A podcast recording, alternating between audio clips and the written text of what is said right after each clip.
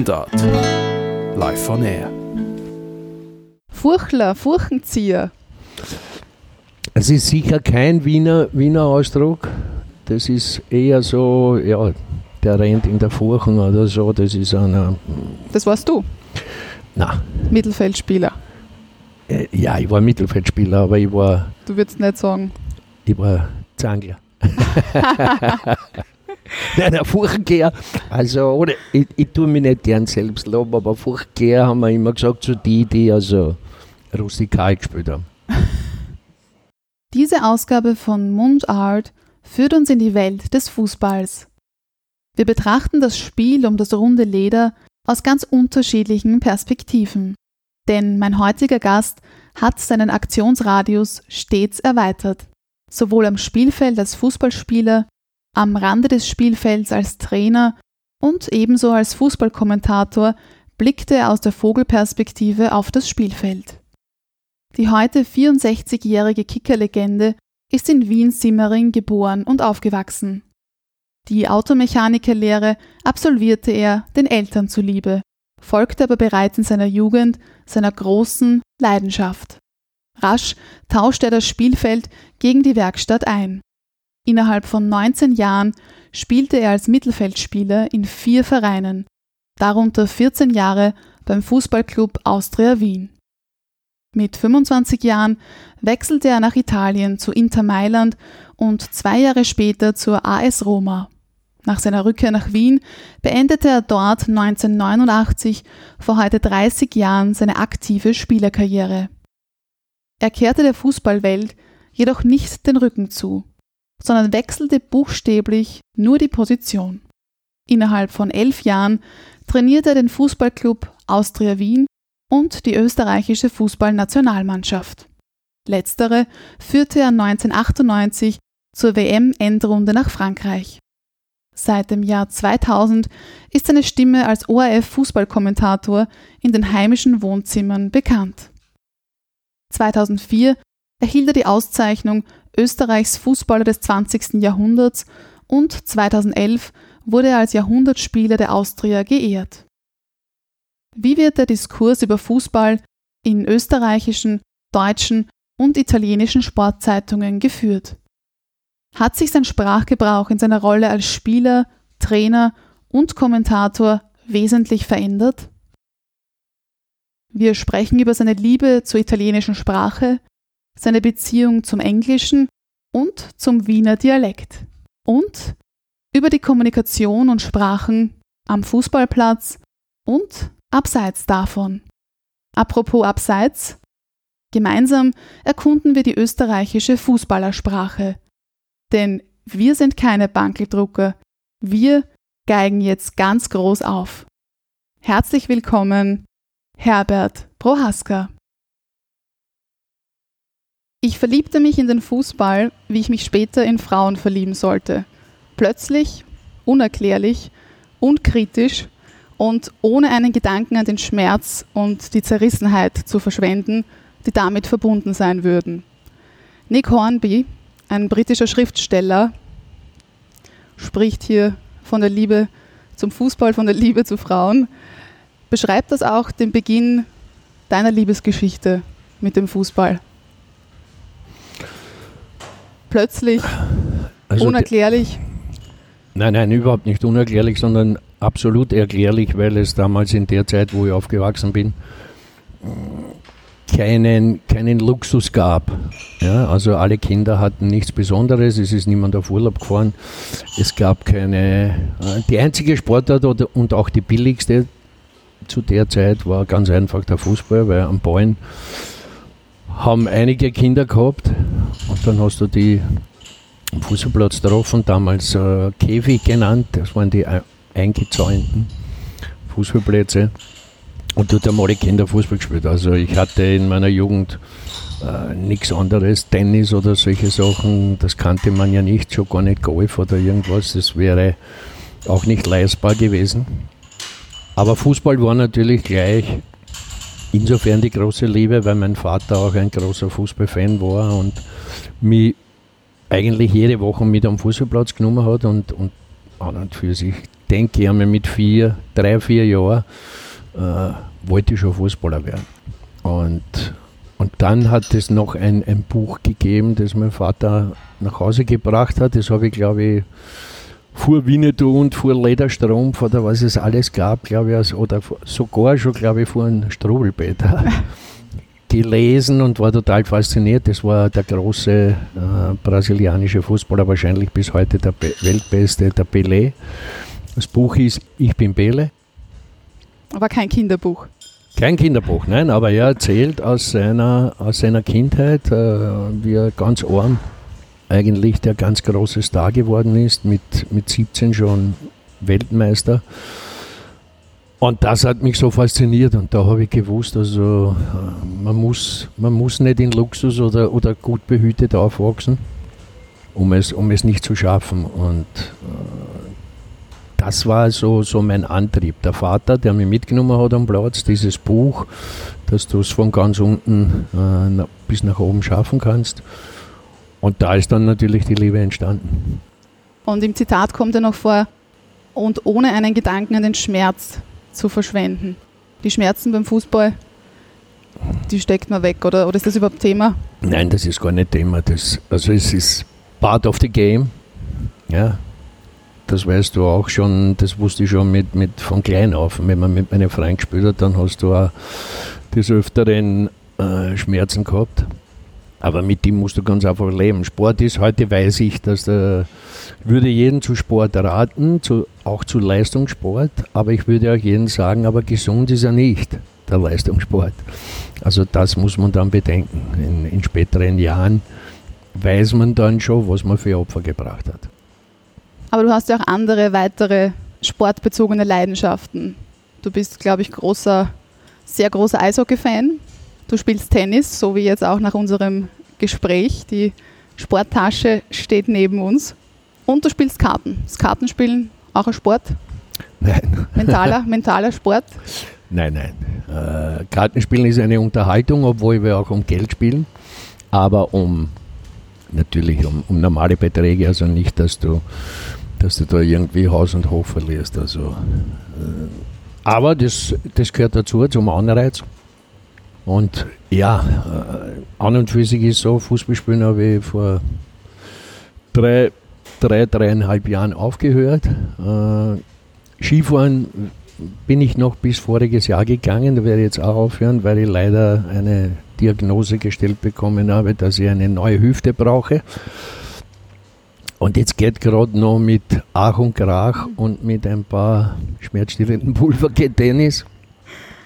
Also ja, Sport ist, ist immer weniger geworden, leider. Aber, aber die Leidenschaft stimmt für, für Eishockey. Also ich, wenn immer ich Zeit habe, gehe ich zu die Vienna Capitals. Großer Fan bin ich. Äh, leider sind die viel zu weit weg, aber ich schaffe es fast jedes Jahr, dass ich einmal in New York bin und mir die New York Rangers ausschaue im, im Madison Square Garden. Von denen bin ich sicher, würde ich sagen, seit sicher seit 30 Jahren. Fan und habe sie auch schon sehr, sehr oft gesehen. Bin auch schon nach Prag ihnen einmal nachgefahren, wo ein Spiel von der NHL in Europa ausgetragen wurde. In Florida habe ich, hab ich, hab ich sie schon gesehen. Also ja, da kann man schon sagen, dass ich großer Fan bin. Kein Weg ist zu weit. Kommen wir noch ganz kurz auf das Thema Liebe zu sprechen, weil das so schön zur Liebesgeschichte und zum Fußball passt. Du bist seit 45 Jahren verheiratet. Ja. Ich richtig gerechnet oder richtig ja, Ja, richtig. Also im Dezember wären es 45, ja. Und in einem Interview, in dem du nach dem Geheimnis für die Ehe gefragt wurdest, antwortetest du, wir haben einfach zusammenpasst. Wie musste denn eine Frau charakterlich, beziehungsweise wie ist denn deine Frau, dass sie so gut zu dir passt? Ja, das ist natürlich schwer zu erklären jetzt. Äh, natürlich ist, ist äh, ich habe meine Frau kennengelernt, war man ganz jung, in einer Diskothek? Ja, in einer Diskothek damals im ersten Bezirk namens Tiffany. Und, aber ich kannte sie an und für sich schon. Also ich habe sie nicht dort kennengelernt, sondern, wenn man so will, dort leben gelernt. Aber man kann es schwer be beurteilen. Ich habe meine Frau, wir, wir haben ganz einfach äh, mit meiner Karriere vermischt und so und meine Frau hat mich immer unterstützt und war dann, das ist ja auch wichtige Passagen, war dann in der Zeit, wo ich wenig zu Hause war, war sie immer da für die, für die Kinder, hat sich nie beklagt. Wir waren ja auch drei Jahre in, in, in Italien. Und ja, und äh, daraus sind 45 Jahre geworden und Gott sei Dank sind die so geworden. Wir haben nie eine, eine, eine sagen wir so, eine Krise gehabt, wo man, wo man vielleicht nachdenkt, ob man sie trennen soll. Das gab es überhaupt nie. Einen Streit, den man hin und wieder einmal hat, ist auch klar in der Zeit, weil sonst wäre es ja absurd. Aber für uns war es immer so entscheidend, bevor wir schlafen gehen, müssen wir schon wieder gut sein. Ja?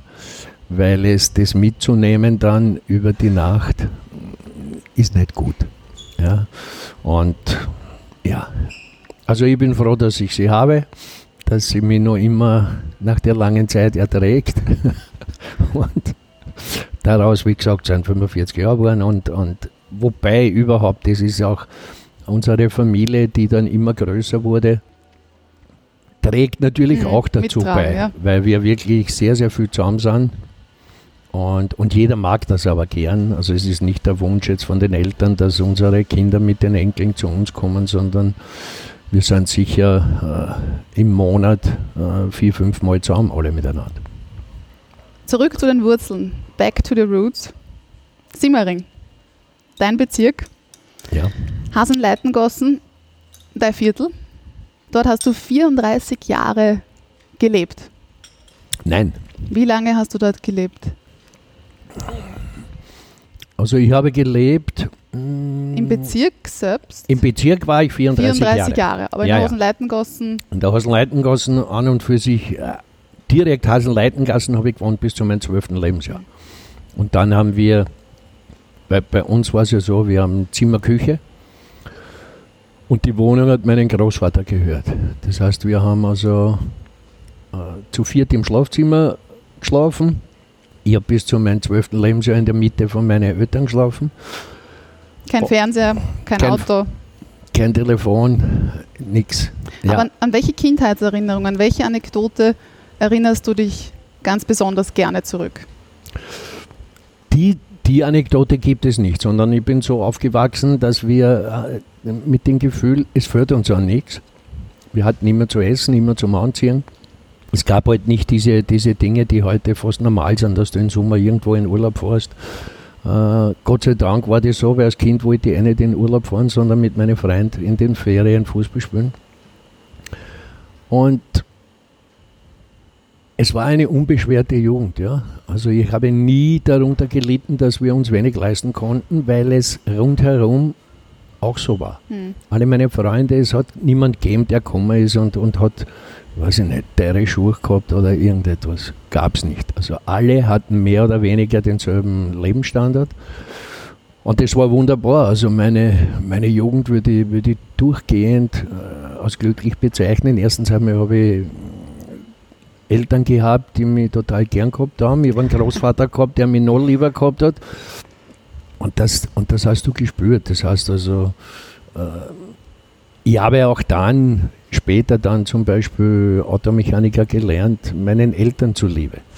Und nicht, weil ich das unbedingt werden wollte, aber die waren der Meinung, Fußballer ist kein Beruf und du musst was Anständiges lernen, weil sonst sagt die Nachbarin oder die Hausmeisterin, der Bur, der kann nichts. Und dann habe ich es gelernt, Automechaniker. Also aber die Jugend war absolut, äh, vielleicht sogar der schönste Lebensabschnitt. Der unbeschwerlichste, sagen wir ohne Sorgen. Hm. Ja? Ein, ein kleines Detail aus der Dokumentation Mein Simmering. Mhm. Das ist ja von Regie unter Chico Klein. Da hast du dich ja mit anderen bekannten Persönlichkeiten, die in Simmering aufgewachsen sind, gemeinsam zurückerinnert. Und da war für mich ganz interessant, dass das Gasthaus war teilweise ein Fitnessstudio. Im Gasthaus wurde trainiert oder da gab es da gab's Nein, Wettkämpfe. Wettkämpfe, stimmen. Nur bei Wettkämpfen. Oder wo, wo wurde. Wenn du dich erinnern kannst, da gibt es beim, beim Edmund Sackbauer in der Mundl-Serie, da beginnt eigentlich diese Serie, dass der Mundl Stämmer ist in einem Wirtshaus.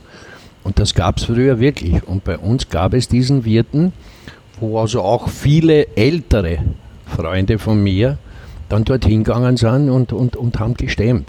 Ja, also die Gewichter richtig trainiert unter der Woche und am Wochenende entweder in, irgendwo in einem anderen Bezirk oder eben in diesem Gasthaus äh, die Meisterschaften waren, wo sie, wo sie gestemmt haben. Dort wollten mich meine Freunde auch mitnehmen, nur, nur die Stange allein hat 20 Kilo gehabt und die habe ich nicht aufgebracht. Ja. haben sie gesagt, stemmen wird nichts.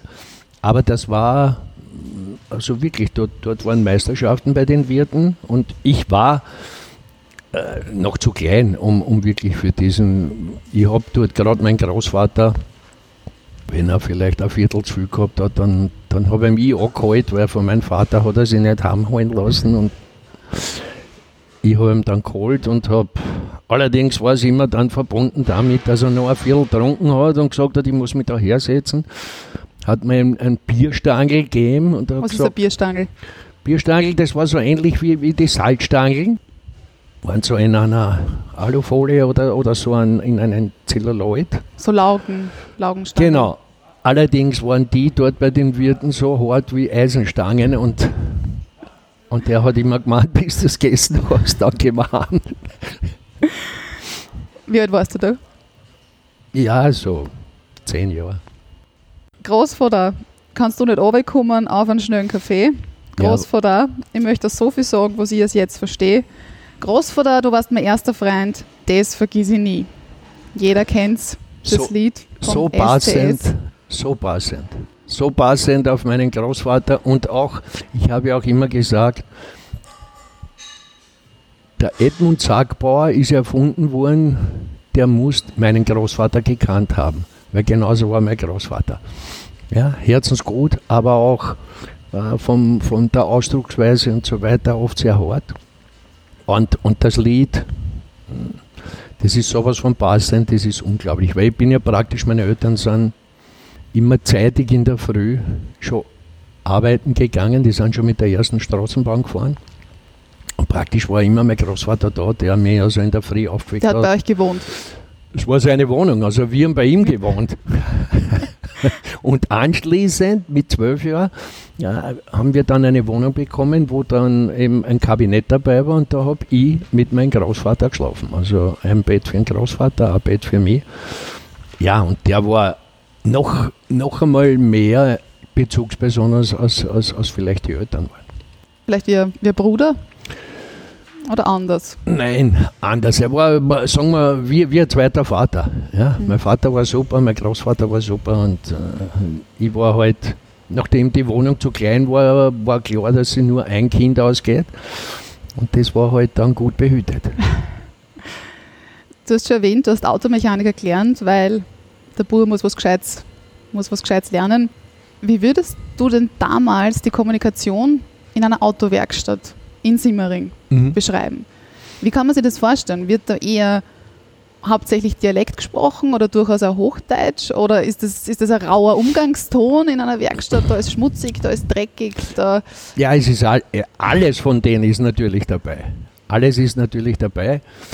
Äh, klarerweise, die wenigsten reden nach der Schrift.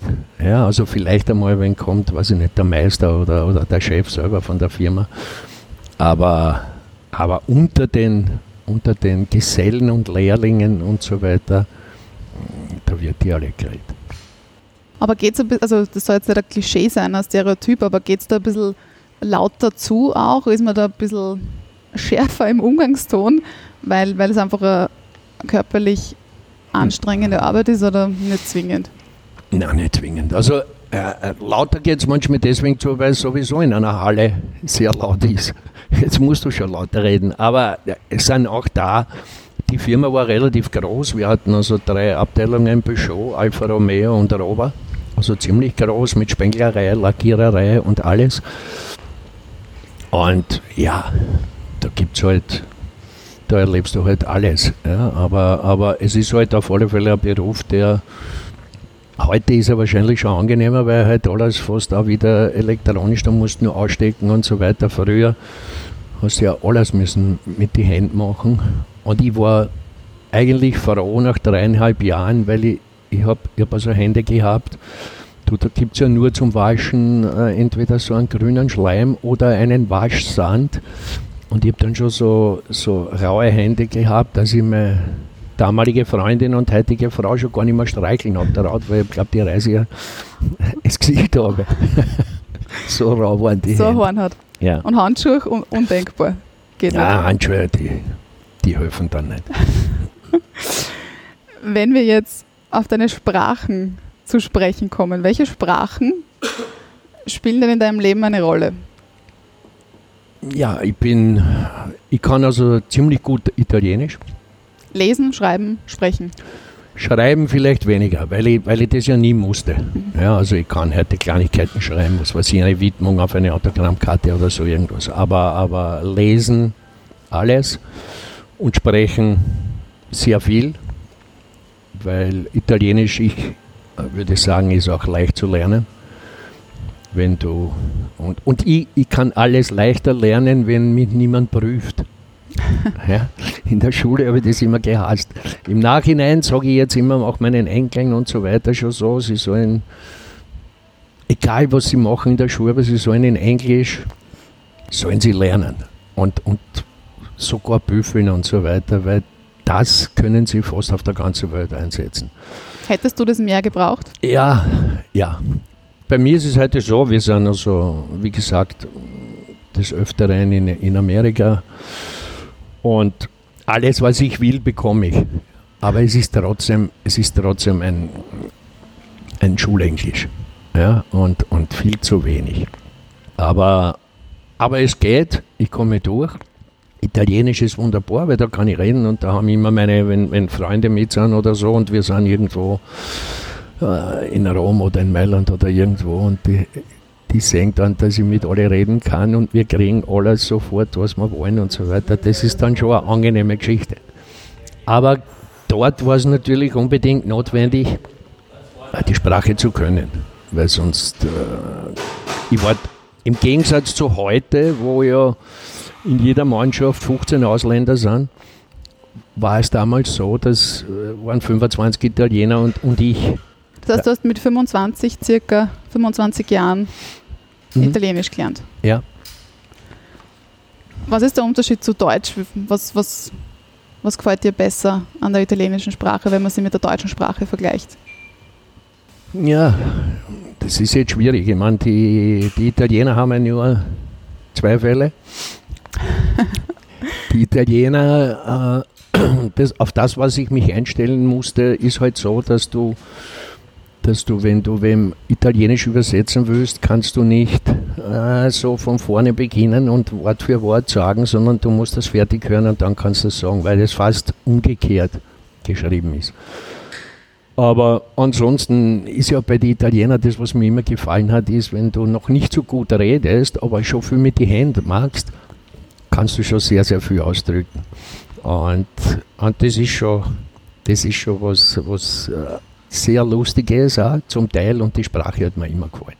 Ja, nur natürlich gibt es in, in Italien, äh, sowohl in Mailand als auch in Rom, wo ich war, und vor allem dann so im Süden Napol, in, in Neapel, da gibt es halt dann Dialekte, da stehst du an. Ja, also das ist dann, würde ich sagen, bei uns so wie Vorarlberg. Da gibt es auch fast in jeder Stadt einen anderen Dialekt. Und in Neapel, da ist, wenn sie nicht mit mir schön Italienisch reden, dann, dann kannst du sie nicht mehr verstehen. Und den Wiener Dialekt, den tiefen Wiener Dialekt, da kommen sehr viel die, die Mailänder hin. Ja, also wenn die, den Mailänder Dialekt, die kürzen fast jedes Wort ab.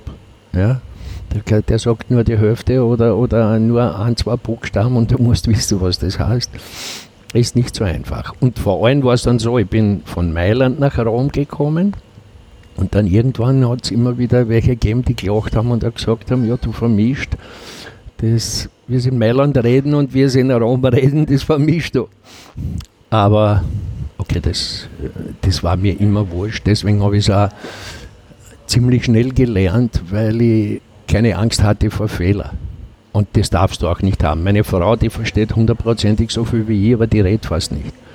Weil sie auch Angst hat, dass sie einen Fehler macht und, und was Falsches sagt. ich habe immer gesagt, ist doch völlig wurscht, wenn wir uns, wir bemühen uns, dass wir das können. Und wenn irgendwer lacht, sollen sie lachen. Aber wo sprichst du jetzt in Wien Italienisch? Wie, wie pflegst du das in deinem aktuellen in die, in die italienischen Lokale. Also die gibt es ja, die gibt's ja bei uns. Ich war erst am Samstag in einem, da ist jetzt neu und sehr gut. In Da trifft man dich. Ab und zu. Ja, ja, also ich habe einige italienische Lokale, zum Beispiel also eines unserer meist besuchtesten Urlaubsorte ist Ischia. Und, und da gibt es in der, in der Stadt bei der Oper ein, das San Carlo und dort gibt es seit, weiß ich nicht, 25, 30 Jahre einen Koch, der von Ischia ist, der jetzt sogar Chef ist.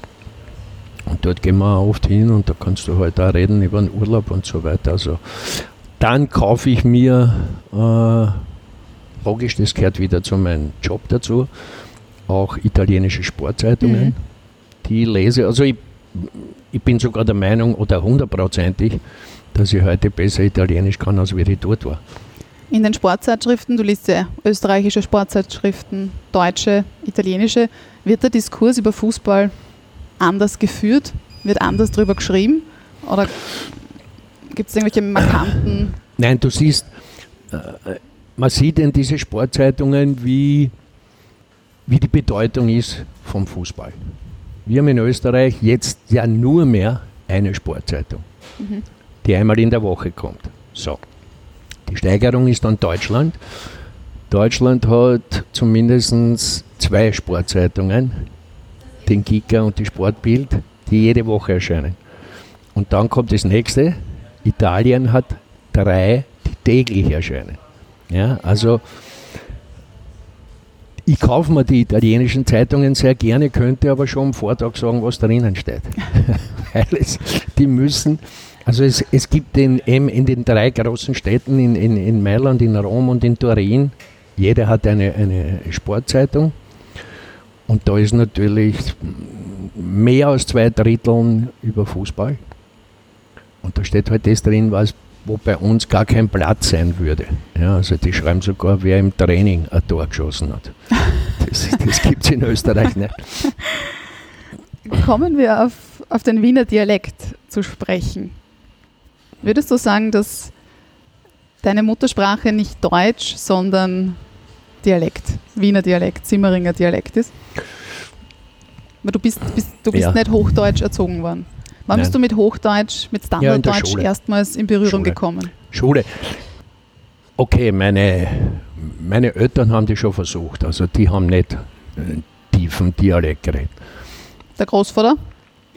Der hat Dialekt geredet, auf alle Fälle. Außer in der Früh, wenn er mich aufgeweckt hat. Dann hat er schön gesprochen, weil er gewusst hat, dass ich schwer aufstehe. Wir haben auch äh, gleich neben der Schule gewohnt, das heißt also, ich habe gehabt eine Minute in die Schule und deswegen bin ich wirklich am letzten Drücker immer aufgestanden. Und ja, aber, aber meine Eltern haben also sicher nicht jetzt mir gesagt, du musst Dialekt reden oder so. Aber nachdem du dann auf der Straße bist mit deinen Freunden und so weiter, dann war das halt die Sprache. Also ich würde sogar so weit gehen, wenn einer schön nach der Schrift gespielt hätte, hätte er bei uns nicht mitspielen dürfen. Weil dann hätte man gesagt, der ist, der ist zu gescheit. Also es gab keine, keine Kinder, die, die nach der Schrift geredet haben. Auf das muss man nicht stolz sein, aber so sind wir halt ganz einfach aufgewachsen. Ich habe wieder einen, einen Songtext für dich, vielleicht passt der wieder so gut wie Großvater. Und zwar Pizzera und Jaus. Kennst Mhm. du? Ja, natürlich. Der Song heißt Dialects Me und da gibt es die Zeile, das ist eine Eigenschaft, ein Teil von dir, ein Stück deiner selbst, das ist eine Leidenschaft, du beichtest mit dem, wie du dich fühlst. Der Dialekt, der geht nicht weg, egal wie sehr es dich bemühst. Ja. Ja, Dialekt ist ja was Wunderschönes. Äh, ich bin auch stolz äh, auf Dialekt, weil ganz einfach, äh, es war nur bis vor kurzem vielleicht, jetzt, jetzt ist er Pizzeria und Jaus oder, oder äh, wie heißen die anderen zwei? Seiler und Speer? Seiler und Speer kommt jetzt alles wieder mit Dialekt und, und riesengroße Erfolge. Und mir hat immer nur gestört, dass wenn ein Tiroler Dialekt redet, hat, jeder gesagt, ja, lieb, was die für liebe Sprache haben, kommen wir mit dem Dialekt sagen, wie die reden, die Wiener, das ist ein Wahnsinn. Und deswegen glaube ich ganz einfach, äh, man soll auf keinen Fall jetzt äh, sein, über seinen Dialekt jetzt schlecht reden. Weil das, das passt ganz einfach zu uns. Und zu den Wiener passt ja wirklich ein bisschen grantig sein, ein bisschen äh, so schwarzen Humor haben. Äh, oft auf die, äh, einen tiefen Humor. Aber ich glaube ganz einfach, das ist unsere Identität. Und, und ich denke, also ich, ich habe gar nichts gegen den Wiener Dialekt, ich liebe ihn. Der Dialekt, der geht nicht weg, egal wie sehr es dich bemühst. Musst du dich bemühen, Hochdeutsch zu sprechen? Ist das Nein. schon ein bisschen mit. Nein, ich muss, ich, ich, muss mich nicht jetzt wirklich bemühen, weil ich ja im Fernsehen äh, sehe das ja ein. Du ja. switcht dann einfach. Weil im Fernsehen wird es dann so, da hast du halt dann, ja, vorwiegend redest du nach der Schrift und, und, und hin und wieder passt es auch, dass du halt ein paar Ausdrücke vom Dialekt einbaust. Wobei unsere Sprache, das ist ja, das ist ja was Entscheidendes. Wenn ich heute, ich habe jetzt erst vor kurzem gesagt, ich weiß gar nicht mehr, ob wir uns in ein paar Jahren noch auf Deutsch unterhalten, weil heute alle Ausdrücke kommen jetzt schon Englisch oder viele. Dann werden die schon abgekürzt. Ja, also da gibt es nur mehr die Initialen. Was weiß ich nicht. OB ist der Oberbürgermeister in Deutschland oder irgendwas, aber und, und da müssen wir wirklich aufpassen, dass wir bald noch miteinander reden und nicht nur uns lauter Kürzeln schicken und, und, und englische Ausdrücke. Das ist, das ist eigentlich für mich furchtbar. Beim, beim, wenn wir oft beim ORF Besprechung haben, dann tue ich mich oft ein bisschen dümmer stellen, als ich bin. Und wenn dann englische Wörter fallen, dann unterbrich ich und sage, entschuldigen bitte, das verstehe ich nicht, kann man das bitte übersetzen? Und, aber gut, ist so. Aber trotzdem, äh, das, ist, das ist ganz einfach, den darf man nicht verlieren, Wie, unseren Dialekt. wie sprichst du mit deinen Töchtern und wie sprichst du mit deinen Enkelkindern? Ja, mit den Enkelkindern, also die haben ja noch eine Größe, wo du äh, natürlich vorwiegend äh, so redest, wie sie in der Schule mit, mit, mit ihren Lehrern reden und so weiter. Die großen Enkel, die sind schon so, also ich, die, die reden schön, aber die verstehen mich auch und reden auch dann ein bisschen manchmal Dialekt. aber, aber viel, viel weniger natürlich, weil die wachsen natürlich anders auf und sind nicht in der Haselleitengasse oder in Simmering aufgewachsen. Und deine Töchter, wie war das, wie sie jünger waren? Wie alt sind sie jetzt? Wie, wie sprechen die? Ja, also die sind, ähm, die eine Tochter ist 40, die andere Tochter wird jetzt im Dezember 37. Ja, die, mit denen haben wir schön geredet, logisch. Und die reden, und die reden auch schön. Aber die verstehen auch Dialekt und können auch Dialekt reden. Aber so schönen Dialekt.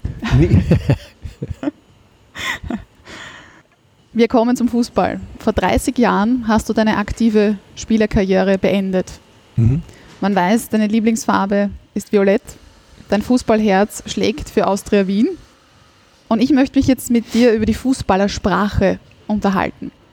Das ist einerseits so zu verstehen, es gibt ja Fachsprachen, Berufssprachen, auch im Fußball. Mhm. Da gibt es bestimmt ein offizielles Fußballregelwerk mit Begriffen Abseits, Foul, Freistoß, wie die definiert sind allgemein. In der medialen Berichterstattung werden diese Begriffe verwendet. Auf der anderen Seite ist diese Fußballersprache aber auch ein Soziolekt, eine Gruppensprache, die nicht nur die Spieler, sondern auch die Fans verstehen und verwenden. Und im Unterschied zu, zu diesem verschriftlichen Regelwerk sind diese Begriffe aber umgangssprachlicher und dialektaler und werden hauptsächlich in der mündlichen Kommunikation verwendet. Und da habe ich jetzt ein, ein paar Schmankerl für dich. Mal schauen, ob du die kennst, ob die in deinem Sprachgebrauch präsent sind. Die Wuchtel Ist dabei. ist der Bäum, so wie man in Wien sagt. Genau. Der Bankeldrucker, Ist der Ersatzspieler. der kaum oder wenig vielleicht zu Spieleinsätzen kommt, je nachdem. Der Striblanski. Ja, der sehr gut mit dem Ball dribbeln kann. Da habe ich gefunden, technisch versiert, aber ineffizient spielender Fußballer für die Galerie. Ja, das ist einer, der, wenn er den Ball hat, sehr schön spielt, aber meistens auf seine Mitspieler vergießt und irgendwann dann halt den Ball verliert und es hat nichts gebracht, obwohl er sehr viel kann, bringt er nichts für die Mannschaft. Der, das ist der, der für die Galerie spielt, weil die Galerie, das sind die Zuschauer. Und der spielt nicht für die Mannschaft, sondern für die Zuschauer. Und hingegen der Zangler? Der Zangler ist auch so, das ist der Tripler, der technisch gut ist. Und ja. Der ist der, gut. Der ist gut, ja. Furchler, Furchenzieher. Es ist sicher kein Wiener, Wiener Ausdruck. Das ist eher so, ja, der rennt in der Furchen oder so. Das ist einer. Das warst du? Na. Mittelfeldspieler. Äh, ja, ich war Mittelfeldspieler, aber ich war. Du würdest nicht sagen. Ich war Zangler. Nein, der Furchengeher, also oder, ich, ich tue mich nicht gern selbst loben, aber Furchengeher haben wir immer gesagt, so die, die also rustikal gespielt haben. Ja. Was haben wir noch? Außenbracker? Ja, das sind rechter und linker Verteidiger. Das sagt man. Sagt man noch immer, ja. Dann ein Reiberl geben. Ja, an, an anderen stoßen. Mit Ölbogen. Aufgang. Ja, Aufgang ist wieder so ähnlich. Kategorie Zangler und so weiter. Aufgang ist ganz einfach super spielen. Gut alle, gespielt. alle spielen gut, ja. Und was, was ich gar nicht kennt habe, und vielleicht kannst mir du das besser erklären als, als meine Erklärung da, der Eisenbahner oder der Eisenbahner Schmäh. Ja, ja gut, den müsste man jetzt, äh, den müsste man in der Praxis jetzt zeigen. Das ist ganz einfach so, wenn du einen Gegenspieler den Ball auf der rechten Seite vorbeispielst und ihm auf der linken Seite überholst und dann wieder den Ball hast. Das ist der Eisenbahner. Also so wie aufs falsche Gleis irgendwie in Leiten oder so. Ja, also die, ähm, es hat, genau. Mhm. Also er, er kriegt ihm da vorbeigespielt und du laufst aber da vorbei. Wie oft hast du das angewendet? 10.000 Mal. Diese Fußballersprache, lebt die noch? Gibt es die noch? Hört man das am Fußballplatz? Sprechen so die Spieler, die Trainer? Wird so kommuniziert oder ist das einfach. Also ich glaube, die Trainer, die Trainer reden nicht mehr so, die Spieler, glaube ich, von heute eher auch nicht. Das Publikum wird noch so reden. Ja? Aber es gibt halt, es gibt, es hat sich auch das jetzt alles so, äh, was ich meine. Ja? Heute gibt es Trainer, die sagen dann, das ist ein Spieler, der spielt von Box zu Box. Ja? Und da wäre ich schon eigentlich sehr unruhig, weil dann sitze ich im Fernsehen und sage, nachdem ich schon ein bisschen ein, ein älterer Herr bin, erkläre ich euch, wenn ihr nicht wisst, was Box zu Box ist, das ist von Strafraum zu Strafraum. Ein Spieler, der in dieser Fläche dort drinnen spielt. Und ich verstehe nicht, warum man jetzt da sagen muss, äh, von Box zu Box. Ja? Oder, oder wir haben früher gesagt, jetzt haben wir den Ball bekommen und machen einen Konter. Und das nennen heute die Trainer das Umschaltspiel. Also es wird eigentlich, die Ausdrücke werden klingen gescheiter, sind aber kompliziert und man könnte es ganz einfach sagen. Aber gut, okay, es gehört wahrscheinlich zum, zum modernen Fußball dazu, dass man auch modernere Ausdrücke hat. Aber früher, würdest du sagen, als Spieler waren die durchaus präsenter, diese Ausdrücke? Oder war das auch eher so ein bisschen Show? Nein, nein. Das durchaus. Das war schon, aber, aber da hast du eben gesagt, wir spielen also äh, statt, statt Vorchecking haben wir halt gesagt, also wir gingen gleich vorne drauf. Ja, es ist alles einfacher erklärt worden und war aber nicht viel anders als, als heute, obwohl der heutige Fußball schon besser ist. Ja, logisch. Muss sich ja weiterentwickeln, so wie alles im Sport. Und wie war es denn, wie war's denn eigentlich mit der Kommunikation mit deutschen Spielern? Muss man sich da mehr bemühen oder nein, spricht nein. man dann anders oder mag man die Deutschen generell nicht? Ja gut, wenn man mit den Deutschen geredet hat, noch mit unserem Dialekt, dann haben sie uns nicht verstanden. Ja? Nein. Also ich habe, ich habe natürlich, die Deutschen waren immer so für unsere Wahlen die großen Rivalen, weil es ja in der Zeit, wo ich gespielt habe, haben wir ja kaum gewonnen gegen die Deutschen. Ja? Also egal ob, ob auf Clubebene oder auf Nationalmannschaftsebene, die Deutschen waren eigentlich immer besser. Und wenn du halt irgendwann einmal gewonnen hast, dann war es was ganz was Besonderes für uns und für die war es halt dann wieder eine Blamage. Aber ja, okay, so war es. Aber, aber ich, ich habe viele Deutsche, die, die ich sehr gern mag und, und die auch Freunde sind. Insgesamt elf Jahre warst du Trainer mhm. der österreichischen Nationalmannschaft und der Austria Wien. Hat sich in der Funktion, in der Rolle als Trainer dein Sprachgebrauch wesentlich verändert? Ist das ein Unterschied, wenn man Spieler ist, wie die Spieler untereinander sprechen und wie die Spieler dann doch mit dem Trainer sprechen? Gibt es da ein bisschen ein Hierarchieverhältnis? Na gut, die, gut, die Hierarchie muss es ja geben, weil ich dann ja der Chef bin und, und für alles verantwortlich. Ja? Und natürlich redest du dann, äh, ich habe ja viele trainiert, mit denen ich noch gespielt habe. Mhm.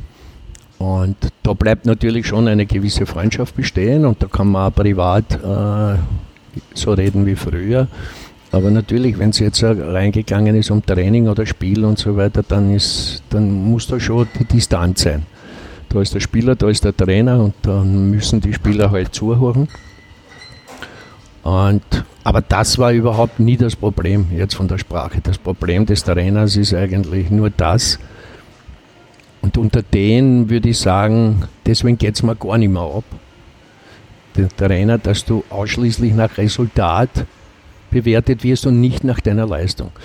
Als Spieler kann ich heute, selbst wenn ich das Spiel verliere, kann ich theoretisch der beste Mann am Platz gewesen sein. Ja, nur hat es nicht gereicht. Als Trainer, als Spieler kann ich zeigen, was ich kann, wie gut ich bin. Als Trainer gehst du aus, wenn du dreimal gewinnst, schreit alles Hurra, der beste Trainer, den es gibt. Wenn du dreimal verlierst, schmeißen sie dir aus und sagen, der hat keine Ahnung.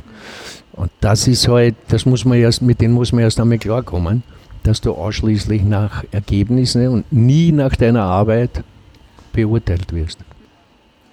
Du sagst, Kommunikation war kein Problem. Es gibt in vielen Mannschaften viele Spieler mit Migrationshintergrund. Mhm. Da kann aber dann nicht so dialektal gesprochen werden. Dazu muss ich sagen, also das soll jetzt keine Entschuldigung sein, aber das gab es zu meiner Zeit fast nicht. Bei uns war es damals so, dass du, dass du eigentlich noch nicht so diese, heute ist es ja so viele so Türken, die in Wien geboren werden, äh, aus den Ex-Jugoslawien, die in Wien geboren werden. Zu meiner Zeit war das noch nicht. Aber so. als Trainer hattest du? Nein, auch nicht. Auch nicht. Auch okay. nicht. Äh, du hattest in der Mannschaft, äh, damals war es noch so, zwei oder drei Ausländer waren, waren erlaubt. Die allerdings aber dann hat man angehalten, dass sie Deutsch lernen. Und äh, die, die ich dann gehabt habe, die haben fast alle Deutsch gekonnt. Und das war also dann kein, oder zumindest haben sie mich verstanden und ich sie. Äh, heute ist es wahrscheinlich heute ein bisschen schwieriger, weil, weil heute ja oft in, in einer Mannschaft äh, sieben, acht Ausländer spielen, die aus verschiedenen Nationen sind. Also heute ist es für den Trainer sicherlich schwieriger. Du hast deinen Aktionsradius stets erweitert. Am Spielfeld, am Rand des Spielfelds oder, wenn man so möchte, den Blick von oben auf das Spielfeld. Ab 2000 bist und warst, warst und bist du immer noch, so ist es richtig, die Fußballstimme beim ORF. Wie würdest du denn Herbert Prohaskas Medienstimme beschreiben? Wurde diese besonders geschult? Gab es da irgendwelche Coachings, Sprechtrainings? Gibt es beim ORF natürlich. Wie war denn das? Ja, also ich hatte kein Sprechtraining, hätte ich auch nicht gemacht, weil ich glaube ganz einfach, äh, für den Job, den ich habe, äh, ist die Analyse von, von dem Gesehenen ja, oder, oder vorher schon eine, eine, eine Prognose oder eine Analyse abzugeben, wie könnte es werden. Aber logischerweise gab es immer wieder Leute, die, die mich dann aufmerksam gemacht haben, äh, pass auf, das eine Wort wiederholst du fast in jedem zweiten Satz. Das ist natürlich für mich schon, schon sehr gut, wenn ich, wenn ich so ein Feedback kriege, dann, dass ich sage, okay, das muss ich muss ich schauen, dass ich das nicht weiterhin so mache. Aber ansonsten ist es äh, logisch, äh, es wird, dann, es wird dann von Jahr zu Jahr besser, weil du sicherer bist. Ich hat, ganz am Anfang war für mich das Schwierige, dass du mit dem Regisseur und dann noch mit den Sendungsverantwortlichen, dass du verbunden bist. Und, und das passiert da halt oft, du kriegst eine Frage gestellt und du beginnst zu antworten und dann sagt er wer was um Ohr. Und da war am Anfang oft, dann habe ich aufgehört zum Reden und, und wollte horchen. Heute kann ich das in der Zwischenzeit, weil ich nicht erschrecke und, und wenn du ruhig bleibst, dann kannst du deinen Satz fertig sagen und trotzdem den hören, was dir der gesagt hat. Und ja, also ich, ich bin heute, wenn man so will, mit mir sicher zufrieden. Und wenn ich, wenn ich Fehler mache, dann sei es immer so, dass man nicht wurscht. Und es soll nur jeder bedenken, also A, ich mag sie nicht absichtlich, wenn, wenn es kommt. Und B, die Leute daheim, glaube ich, wenn ich über Fußball rede, es ist noch niemand zu mir gekommen und hat gesagt, das ist ein Witz, du sagst statt dem, dem und statt dem, den. Ich glaube, dass das den Leuten wurscht ist. Sie müssen mich verstehen, was ich über Fußball erzähle. Und die Fehler, okay, die bleiben bei mir, aber es hat sich noch nie wer jetzt aufgeregt. Und nachdem sie nicht die Leute aufregen, naja, jetzt halt hin und wieder einmal den zweiten und dritten Fall wird geben. Du hast öfters schon in Interviews erwähnt, dass es einfach, und das, das weiß man auch, dass in der dialektalen Sprechweise hast du einfach, hast du ihn gesehen. Genau. Und auf Hochdeutsch ist es dann, hast du ihn, ihn. Genau, ja, genau gesehen. Genau. Das habe ich gesagt. Äh, das ist von der dialektalen Sprechweise einfach anders und auch wenn man es wenn schnell spricht, dann ihm, ihn, das, das, ist, das ja. klingt, also auch vom Hören ist es schwierig. Ich habe da nämlich eine Studie für dich. Und zwar hat ähm, ein Wissenschaftler, John McKenzie, 2004 die funktionale Grammatik, die Sprache der Fußballkommentatoren untersucht. Und zwar war es ein Fußballspiel zwischen Arsenal und Newcastle United, mhm. das im Fernsehen übertragen wurde, zwei Kommentatoren, und er hat deren Sprechweise untersucht. Das sind Fußballkommentatoren, das heißt, da wird während des Spiels. Spiel. Das hast du nie gemacht. Oder hast du das einmal gemacht? Ich habe ich hab das, ich hab für, es gab einmal so ein Jahr, wo, wo ich das bei einigen Spielen gemacht habe, also praktisch Co-Kommentator. Aber, aber das wollte dann der ORF nicht, obwohl es an und für sich komischerweise wird es heute noch immer nicht gewollt. Ich glaube aber, es liegt eher an den Kommentatoren, die kann Gescheiten daneben sitzen haben wollen, der sie vielleicht ausbessert.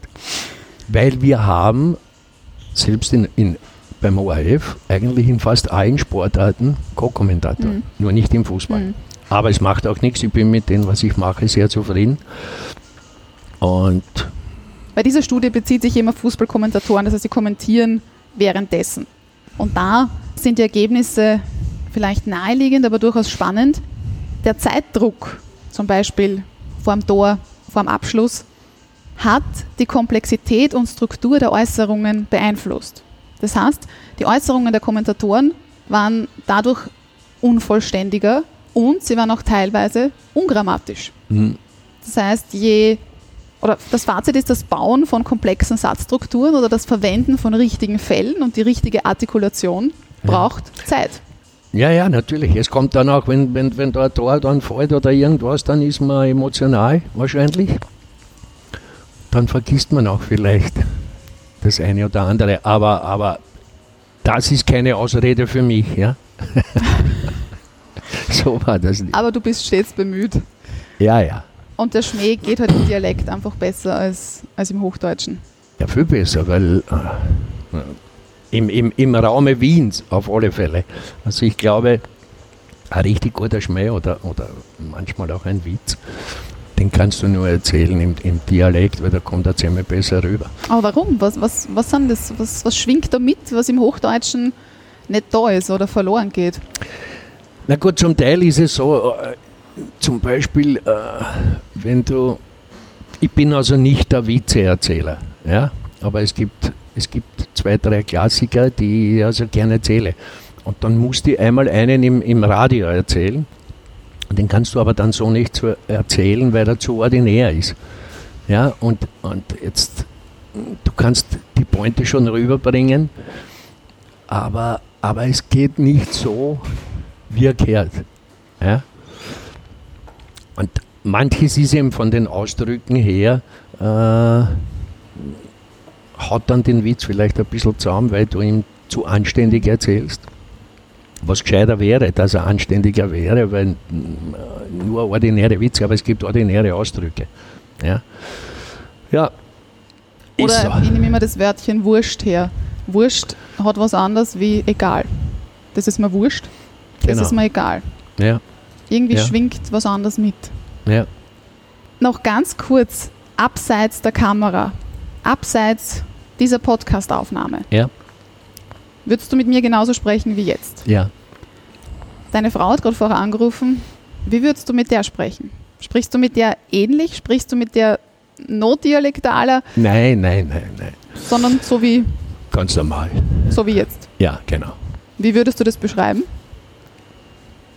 Ist es nicht Hochdeutsch, ist es nicht Dialekt? Ja, das ist, das ist ganz einfach so. Die, das ist meine Umgangssprache so rede ich an und für sich mit allen Menschen und, und das ist auch für mich immer wichtig, weil ich setze mich da nicht her und, und gebe da was vor äh, für diese Sendung, äh, was ich eigentlich nicht bin.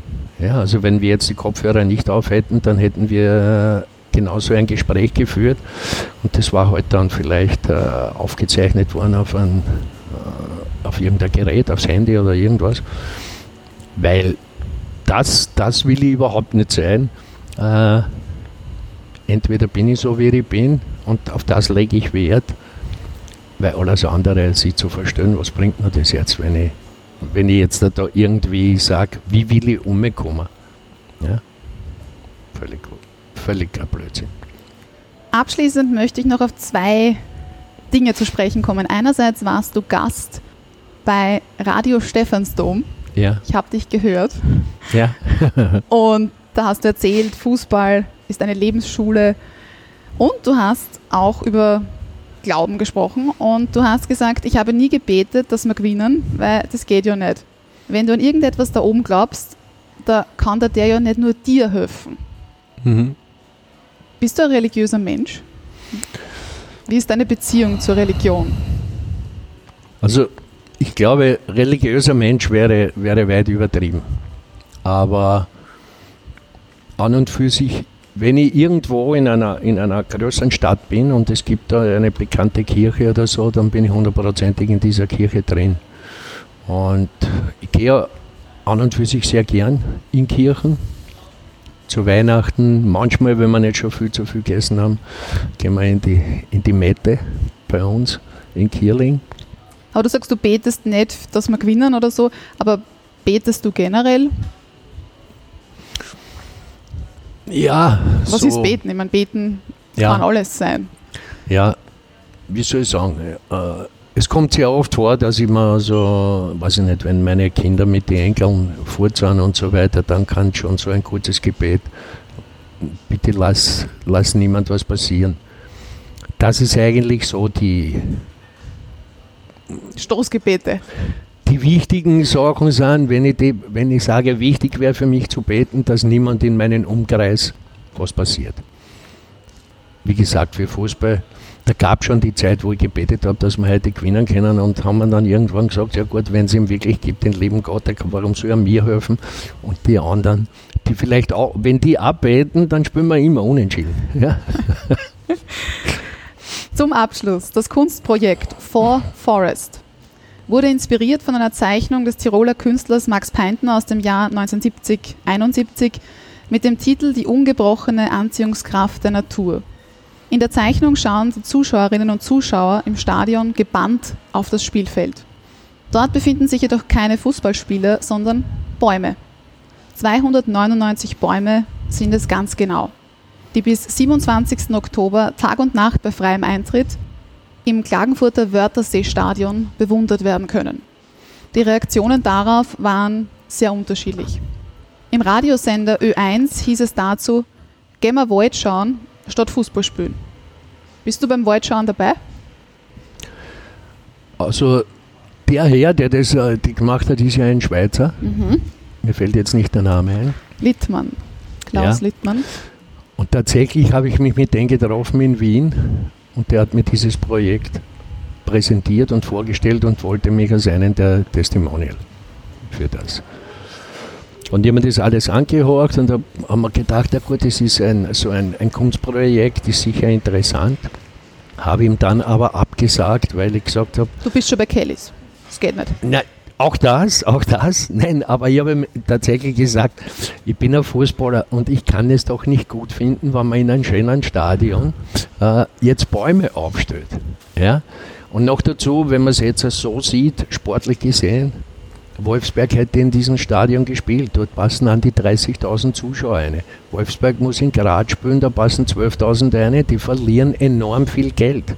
Und wir haben dort die Bäume drinnen stehen. Also gescheiter wäre gewesen, mit Wolfsburg zu reden, ob sie in ihrem Stadion die Bäume aufstellen dürfen. Das ist zwar nicht so ein schönes, imposantes Stadion. Und dafür hätte Wolfsburg in den Stadion spielen können. Aber ich habe mich dann eigentlich nicht wohl dabei gefühlt, als ehemaliger Fußballer und noch immer, der vom Fußball lebt, zu sagen, das ist eine super Sache. Und habe dann also gesagt, na, also ich bin da nicht dabei, ich werde mich nicht äußern negativ darüber, aber ich mache nicht mit. Und du wirst das auch nicht anschauen. Äh, nein, weil es, äh, ich, ich, ich kann mir das auch sehr gut vorstellen, da steht. Aber halt, so wie bei mir, weil ich gehe in der Früh mit, mit dem Hund von der Tochter, den wir drei Tage in der Woche haben, und habe auch so 100 Meter vor der Tür, bin ich gleich in einen Wald und sehe dasselbe, nur dass halt kein Stadion rundherum ist. Nachgefragt. Der Mundart Word Rap.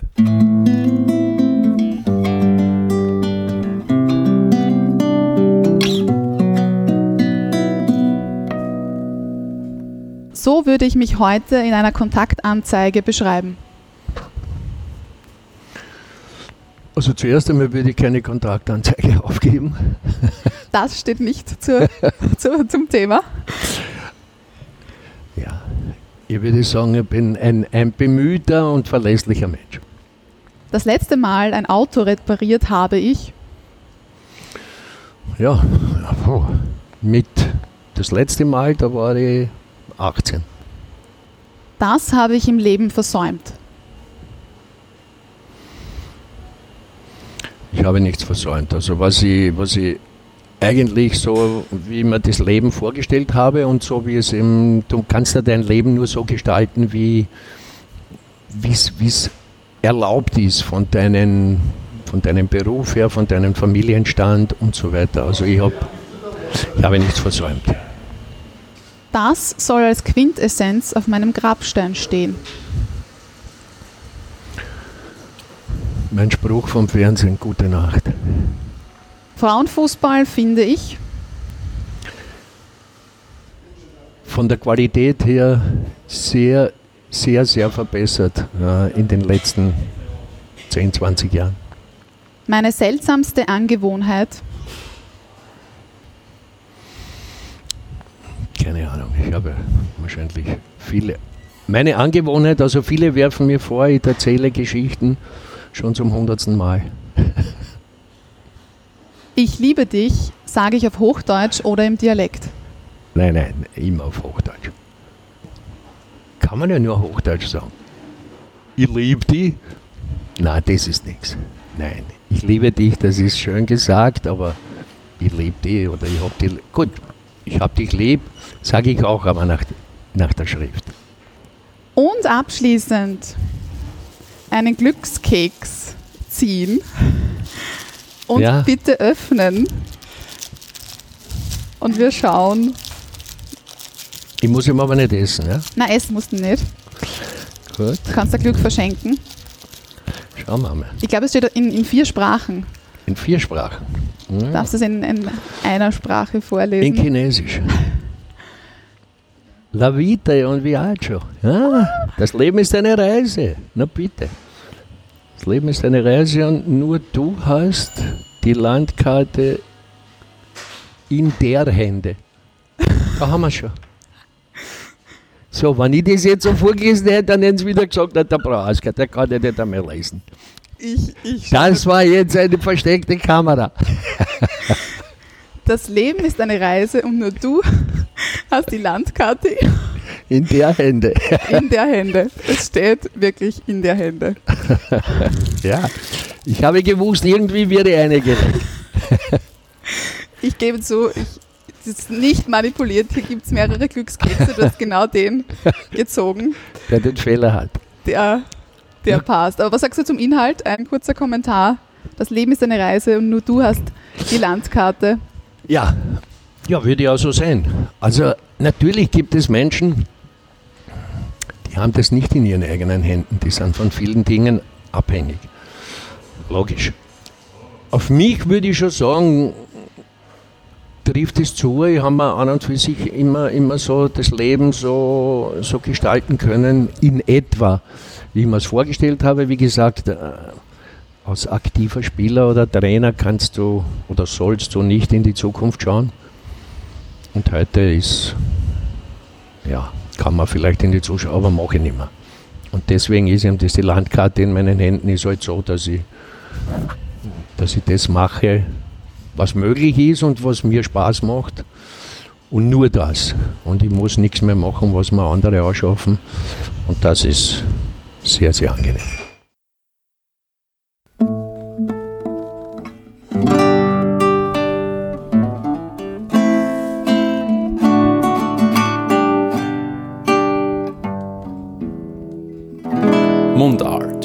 Podcast für Sprachkünstler.